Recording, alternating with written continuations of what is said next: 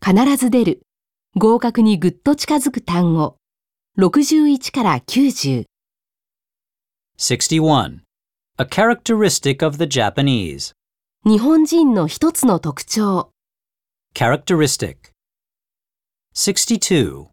Cure a cold. 風邪を治療する。 Cure. 63. Have a large debt.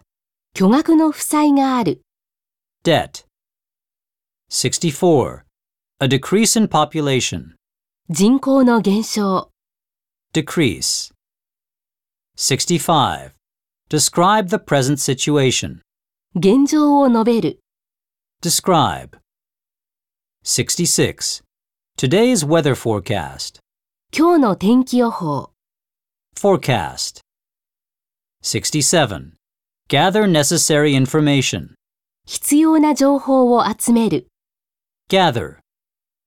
68. Heal one's wound. 傷を治す。 Heal. 69. Initially scheduled date. 最初に予定された日。 Initially. 70. Investigate the cause of an accident. 事故の原因を調査する。 Investigate. 71. A thick layer of ice. 厚い氷の層。 Layer. 72. A legend about a hero. ある英雄に関する伝説。 Legend. 73.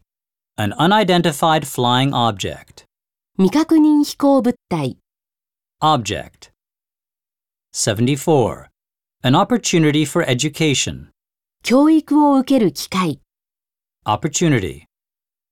75. Participate in a party. パーティーに参加する。 Participate.